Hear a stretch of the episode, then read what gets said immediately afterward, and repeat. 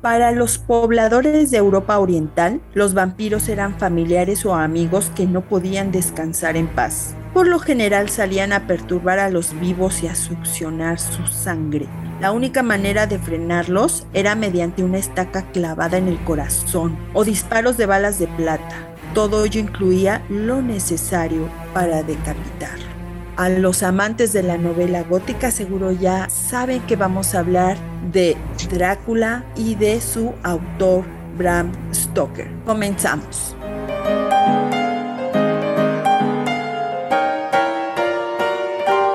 Bienvenidos a Entre Libros, Mate y Café con Laura y Javier Estrada. Entre Libros, Mate y Café advierte que las opiniones vertidas en este podcast son de ávidos lectores a quienes les encanta opinar de lo que leen, porque la vida entre libros tiene más vidas.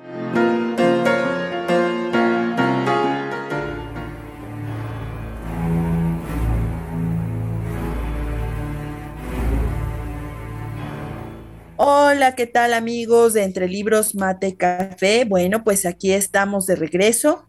Como les comenté la semana pasada, en México con motivo de las festividades y de, de, lo que sería el Día de Muertos, pues casi todo este mes se trata temas relacionados con esto de, de la muerte, del terror, de los fantasmas, y hoy desde luego que queremos hablar de una obra importantísima, Javier. Sí, claro, tenemos aquí uno de los grandes maestros del, del, terror como es Bram Stoker con digo, lo más famoso que, tiene, no lo único ni lo más interesante que es Drácula, esta famosísima obra que se ha explotado pero hasta el cansancio, ¿no? Los famosos vampiros, aquellos que se alimentan de la sangre humana, no como el chupacabras, ¿verdad? Que se alimentaba de, animales, pero bueno, ¿para qué? Para mantener la juventud, la vida eterna. Yo no sé si tenga algo que ver, yo por, en algún lugar leí que era una cosa medio análoga a lo que pasó en, en la última cena, ¿no? Que todos toman de la sangre de Cristo para llevar la vida eterna, pero no lo sé. Pero por ahí alguien, alguien se le ocurre esta idea. Y, y finalmente Drácula eh, aparece en un momento en donde se dan condiciones, en, ya hablaremos de, de su origen, ¿no? Del verdadero conde Drácula, eh, que este sí es real, ¿no? Pero, en fin, vamos, vamos metiéndole a esto. Así es, ¿y qué te parece si comenzamos hablando un poco de eh, Abraham Stoker y pues su apodo, digámoslo así, era Bram Stoker. Él nació en Dublín el 8 de noviembre de 1847 y murió en Londres el 20 de abril de 1912 y fue novelista y escritor. Como bien decías, su obra más conocida, aunque no la única, fue Drácula, que salió en 1897. Y desde luego que también hablando un poco de su familia, esto siempre influye. Fue hijo de un funcionario público, Abraham Stoker, y Charlotte Matilda Blake, eh, y su, perdón, y su hijo eh, fue eh, Irving Noel Torney Stoker. Está un poco más complicado ese nombre. Él fue el tercero de siete hermanos y bueno, hasta los siete años de edad sufrió una grave parálisis que le impedía andar. Hay varias teorías acerca de por qué. Se piensa que la mamá en ese tiempo se usaba mucho el laudano para ciertos malestares y que se cree que esa pudiera haber sido la causa, aunque no se sabe a ciencia cierta. Y bueno, pues esto le impedía andar sus problemas de salud le impidieron, no le impidieron ya después distinguirse como atleta y futbolista en la universidad en Dublín, donde incluso concursó en con excelentes resultados también en la carrera de matemáticas y fue presidente de la Sociedad Filosófica. Se casó con Flores Balcón, que era una mujer realmente bella, pero que también le llevaba varios años. Ella tenía 19 años cuando él se casó con ella. Eh, él pertenece a este movimiento del romanticismo en cuanto al, al, tipo de literatura que se hacía y el género novela gótica. y también él fue funcionario público entre 1867 y 1877 y tenía una gran inclinación hacia el teatro. Escribió eh, crítica para eh, The Evening Mail y esto sin recibir ningún, ninguna remuneración económica. Tenía un ídolo, un ídolo eh, que era el actor inglés Henry Irving y bueno, entre ellos nació una gran, gran amistad al grado que Stoker se convirtió en su representante y fue como algo así como su secretario. Y esto fue por 27 años, ni más ni menos. Y también junto a él dirigió el Lyceum Theatre de Londres y sus recuerdos darían lugar al libro Recuerdos personales de Henry Irving en 1906. Escribió varias novelas y relatos cortos entre los que destacan El paso de la serpiente, El misterio del mar, La joya de las siete estrellas, La dama de la mortaja y, bueno, el más famoso que es Drácula. Y de esta obra, bueno, pues vamos a ir desmenuzándola poco a poco. Lo que les puedo mencionar es que fue un bestseller editorial y que ha sido inspiración para el cine de una manera increíble la cantidad de versiones y adaptaciones que se han hecho de esta obra.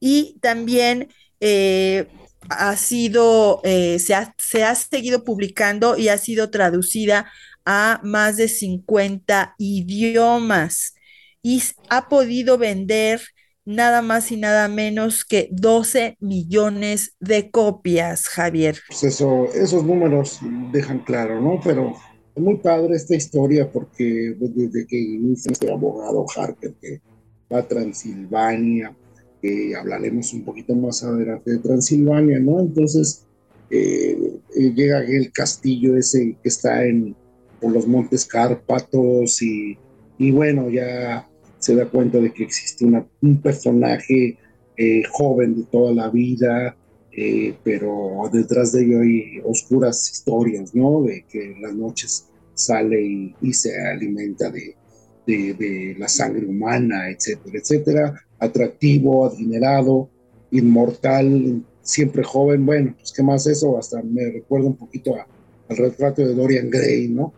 Pero este, finalmente Drácula es, de estas, eh, yo no sé, pero el siglo XIX en Inglaterra tenía un montón de historias bien bonitas y, fue una producción literaria inmensa, ¿no? Esta, sobre todo lo que necesitaba la gente, ¿no? En esta época tan victoriana, tan cerrada, pues bueno, el interés por, por las cosas, ¿no? Y sobre todo eh, estas cosas eh, de ultratumba, de misterio, de terror, ¿no?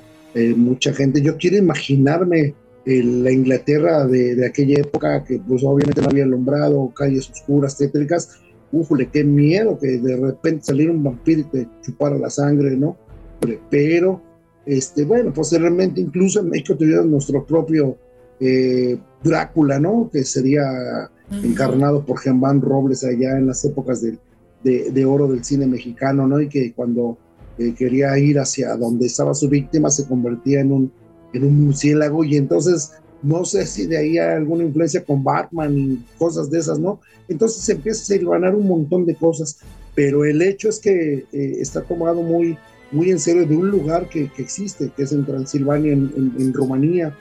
Hay un lugar muy cercano de, de, la capital de Bucarest, hoy existe y que pertenecía al conde Vlad, finalmente era un tipo medio sanguinario y despiadado, eh, pero bueno, vamos a ir más adelante con esto. Y algo que también aportó esta novela, porque, bueno, se dice que con ella inicia este género de la novela gótica y el terror, pero también aporta algo que es que rompe esquemas de la narrativa hasta ese momento.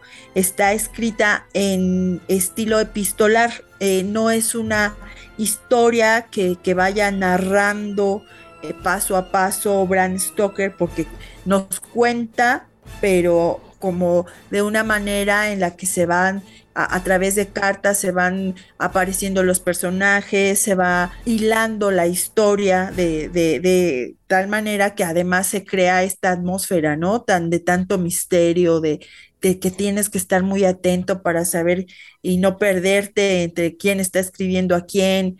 Y, y en eso también fue muy, muy eh, especial, porque vino a romper un esquema y eh, bueno, pues además también valdría la pena, Javier, hablar un poquito de, de la trama, porque como se han hecho muchas versiones, adaptaciones o algunas otras obras basadas en esta, pues sí sería bueno que recordáramos que eh, un poco acerca de, de, lo que de los personajes y de cómo se desarrolla esta historia. Recordemos que es una historia en la que eh, eh, transcurre en lejanas tierras de Europa Oriental.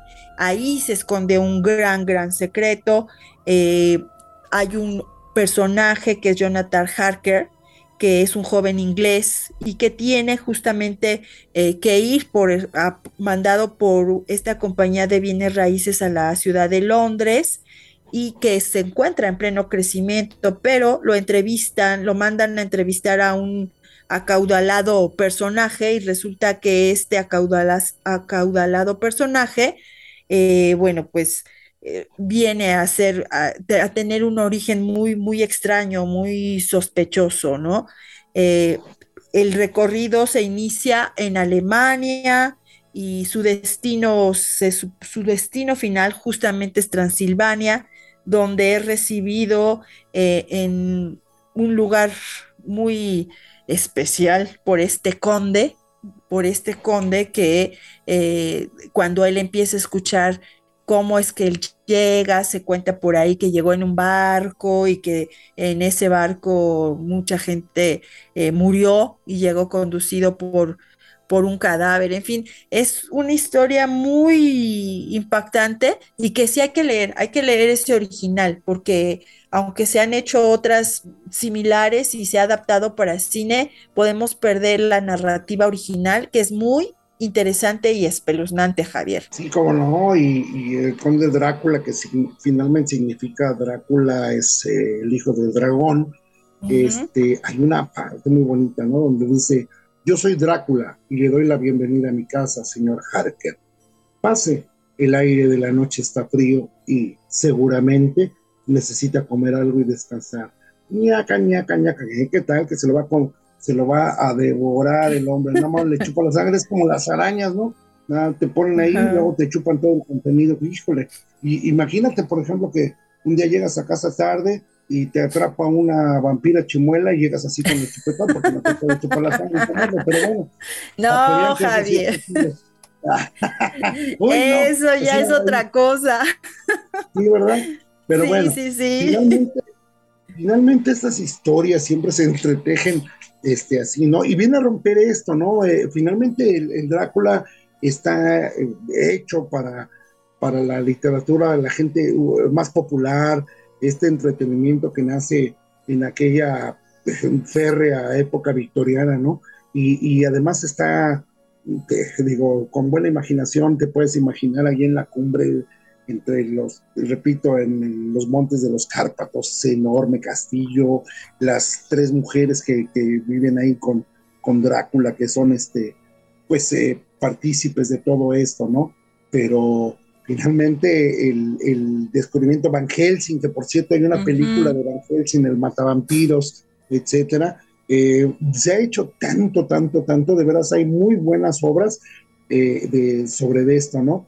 Eh, repito, México no se queda atrás y teníamos un muy buen vampiro, porque además es bien escenificado, ¿no? Sobrio, vestido de negro, elegante, acaudalado, bueno, preparaba todo para que cuando el, el huésped se quedara a dormir, en la noche llegaba, lo observaba y, este, y le chupaba el mole, ¿no? Este, además con, con una serie de cosas bien bonitas, ¿no? De que no se podía reflejar en el espejo y todas esas cosas, ¿no? Que finalmente tenía su adversario natural, que eran los hombres lobo.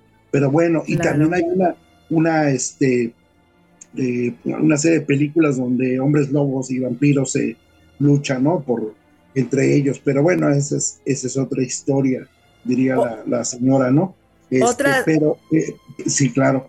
Y, pero está muy padre porque si tienes buena imaginación o ves una muy buena película, te darás cuenta de que este, eh, nunca va a pasar de moda. ¿eh? Yo creo que versiones más, versiones menos. Obviamente hoy la tecnología te permite hacer películas mucho más este, impactantes, ¿no? Pero si alguien logra ver, a, lo mejor tú puedes mandar el link de ver a una de esas películas de, Germán Robles y ¿cómo se llamaba el? Abel Salazar.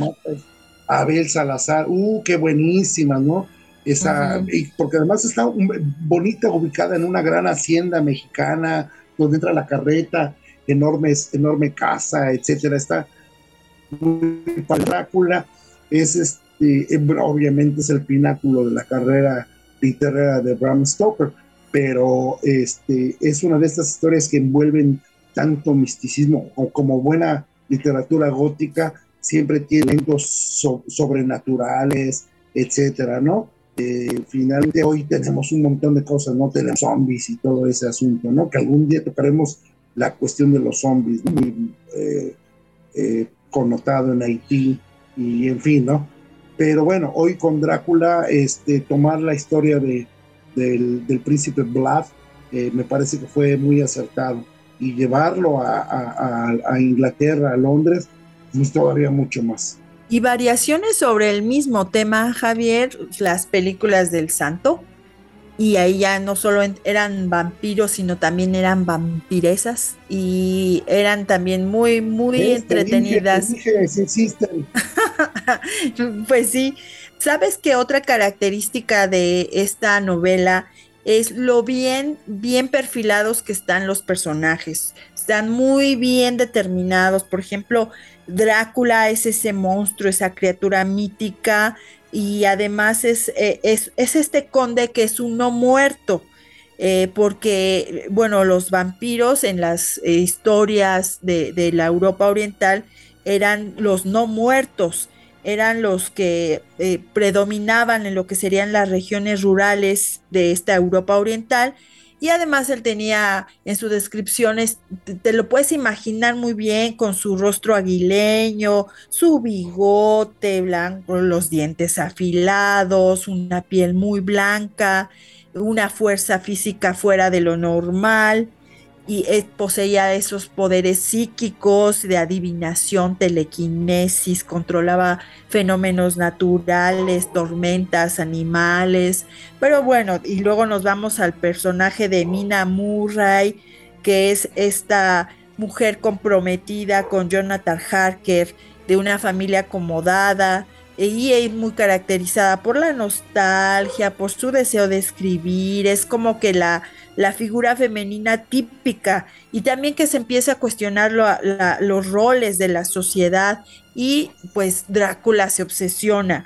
Y claro, no puede faltar la descripción y, el identificar claramente a Jonathan Harker, que es este personaje abogado, empleado eh, de una prestigiosa este, firma de bienes raíces, pertenece a una clase trabajadora, eh, y además está consagrado a Mina Murray y eh, bueno, él padece una crisis nerviosa luego de huir del castillo de Drácula, es valiente, compasivo, mensurado, eh, bueno, y también tenemos, por supuesto, mencionabas hace rato a Abraham Val Helsing, que este es muy importante porque representa a un médico, eh, y además especializado en filosofía, fisioterapia, ciencia, psicología, y, pero además también experto en esoterismo.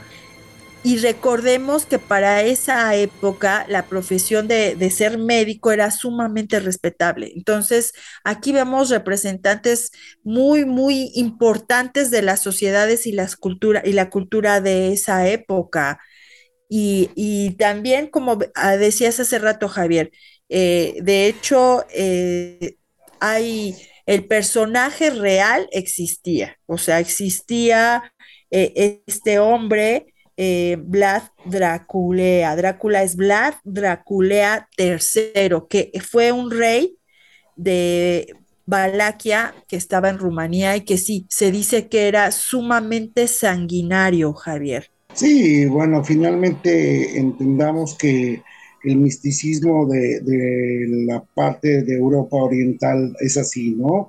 Eh, eh, Rumanía, eh, Checoslovaquia, Rusia, todos esos lugares así son bien, bien místicos, ¿no? Muy, muy apegados a, antiguas religiones, antiguas creencias, y, todas estas cosas se trasladan a, hacia esta, esta novela, ¿no? Yo creo que el trabajo de, conocimiento de todas estas culturas que tiene Bram Stoker es bien valioso, ¿no? Porque eh, finalmente recrea eh, lugares, momentos, tiempos, ¿no? Van Helsing mencionabas hace rato es aquel que encuentra la forma, ¿no? Eh, el agua bendita, el crucifijo, matarlo en, su ataúd con una estaca, porque no olvidemos que Drácula eh, se, muere si le da el sol, los rayos del sol, porque es el, ángel de la noche, ¿no? Es toda su actividad eh, es, nocturna, entonces eh, yo creo que en algún momento de su vida era velador o una cosa así, entonces, este, pues bueno, tiene que cambiar de, noche y, dormir de día, pero es toda esta forma en que se, se reconfigura la, la historia de Drácula, está muy padre por eso, este, eh, sale toda esta, toda esta serie de películas y dominadas por la noche, ¿no? Oscuras y, y eso todavía las hace más impactantes, ¿no? Porque de pronto no falta la chica despistada que va caminando y le sale el, el, vampiro y córrele porque te va a chupar el mole. Pero bueno, finalmente es muy entretenida, creo que no sé qué tan cerca o alejado de, de la realidad esté, pero eh, obviamente es un personaje de ficción. Real, real, el chupacabras, ese sí, pero bueno, tampoco nadie lo ha, visto. Lo ha visto. Eh, bueno, sí, en realidad sí. Uno que fue presidente y tenía unas orejotas. En México ese fue el verdadero chupacabras. De hecho, creo que fue muchísimo, muy, mucho más amable el personaje de, que, construyó eh, Stoker, porque el real era de verdad, de verdad muy sanguinario.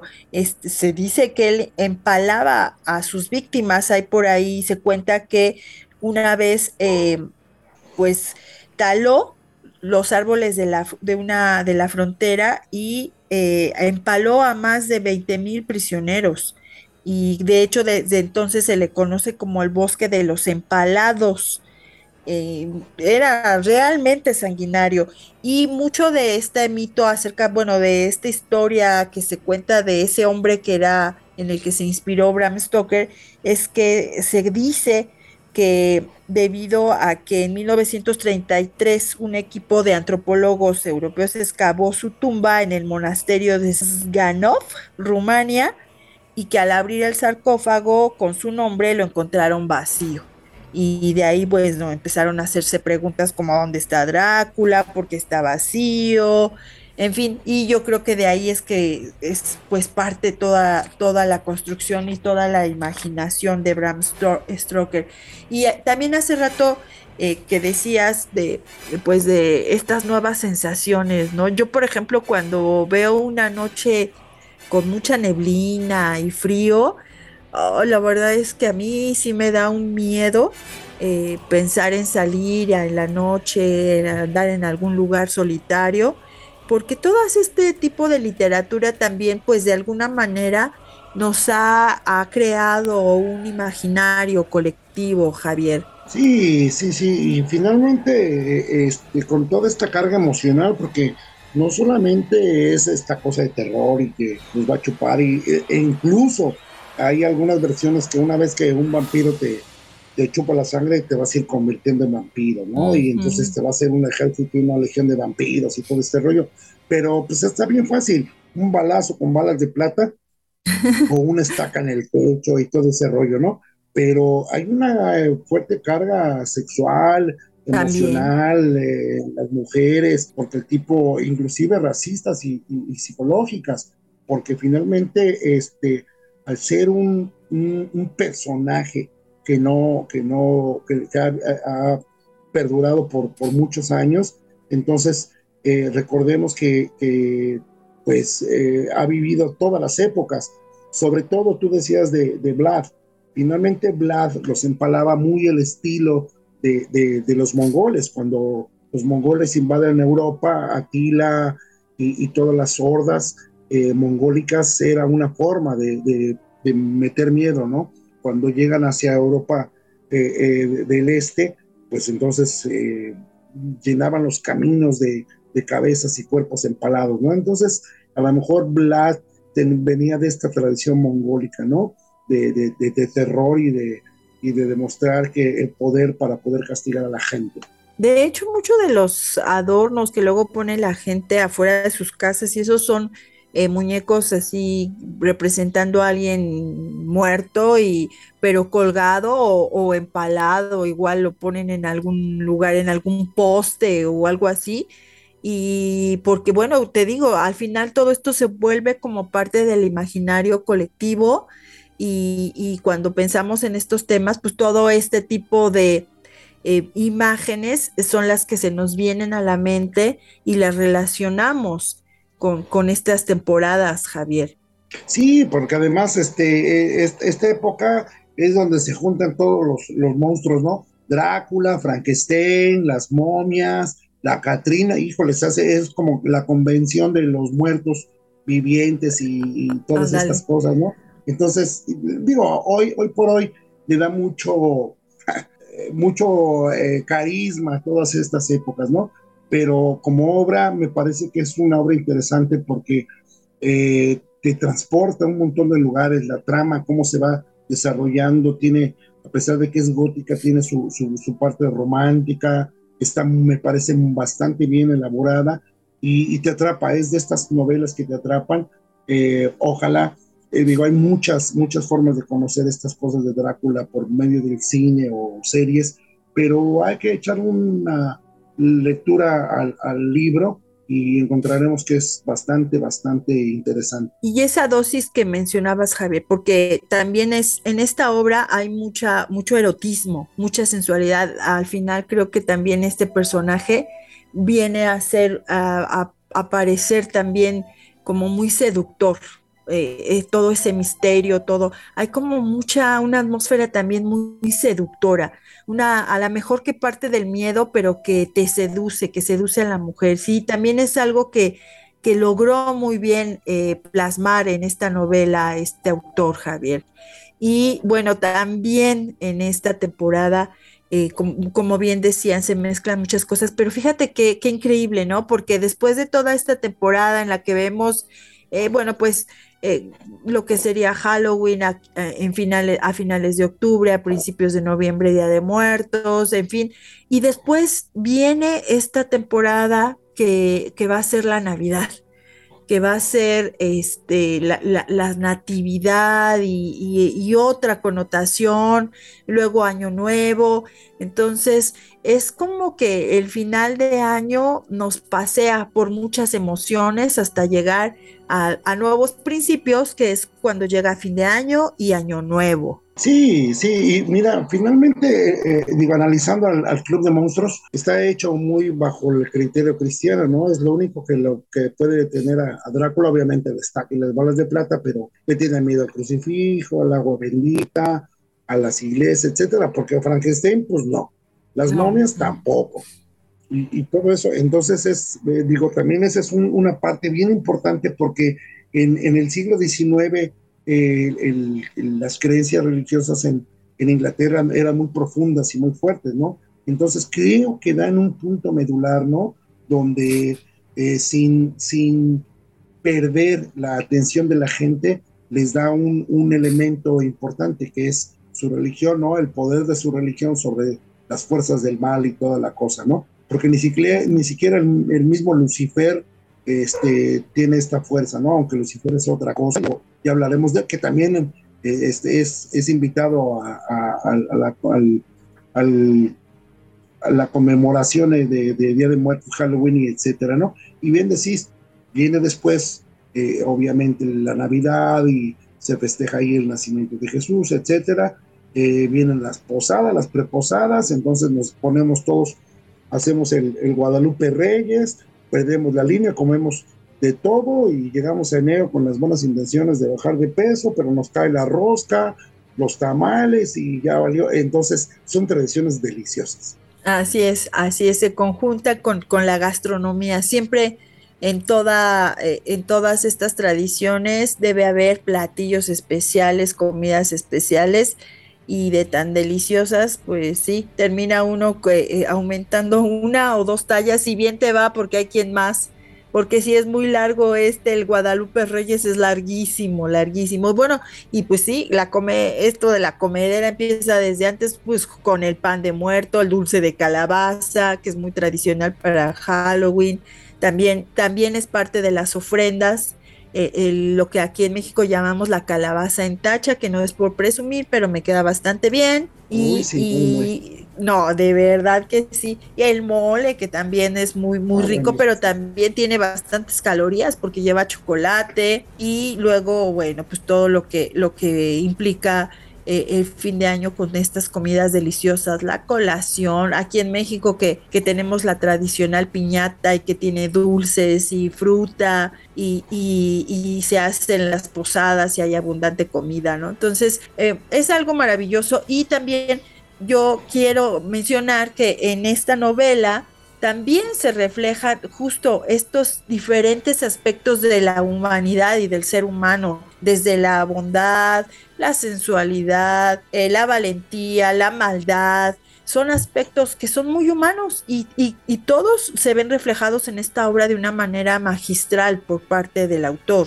Sí, fíjate que yendo más allá de todo esto, eh, la la posición de Drácula, este personaje soberbio, adinerado, etcétera, es una muy buena representación de la, de la, gente adinerada de, Inglaterra, ¿no?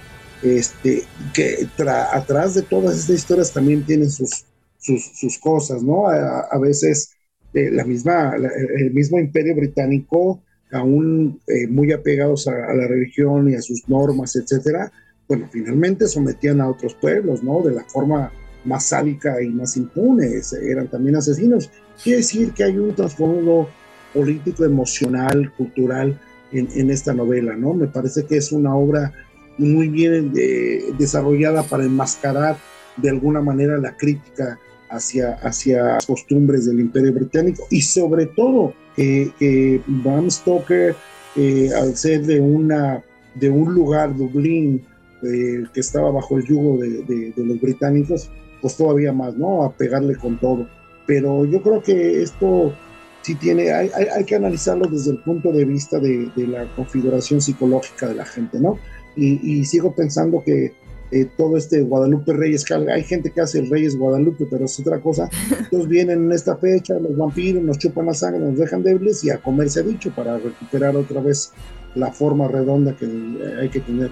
Pero sigo pensando que Drácula es de estas cosas, de estos libros que no puedes dejar de leer, es muy, muy interesante, eh, tanto en su versión eh, eh, en el idioma local como su versión inglesa, es bastante, bastante interesante.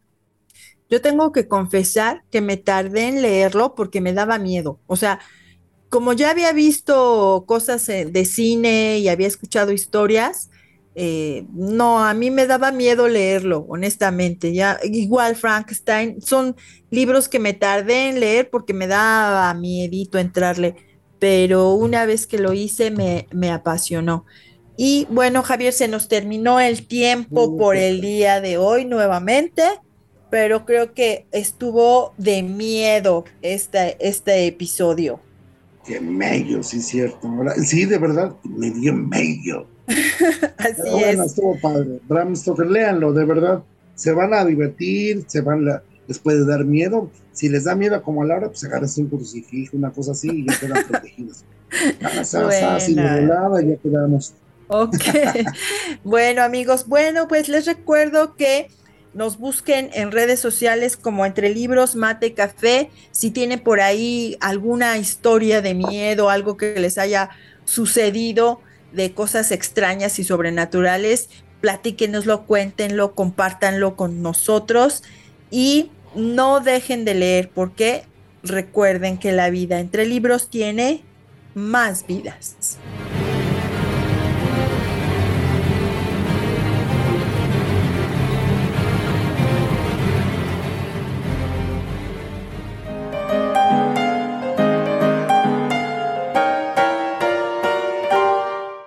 Fue Entre Libros, Mate y Café con Laura y Javier Estrada. Gracias por estar con nosotros. Hasta la próxima.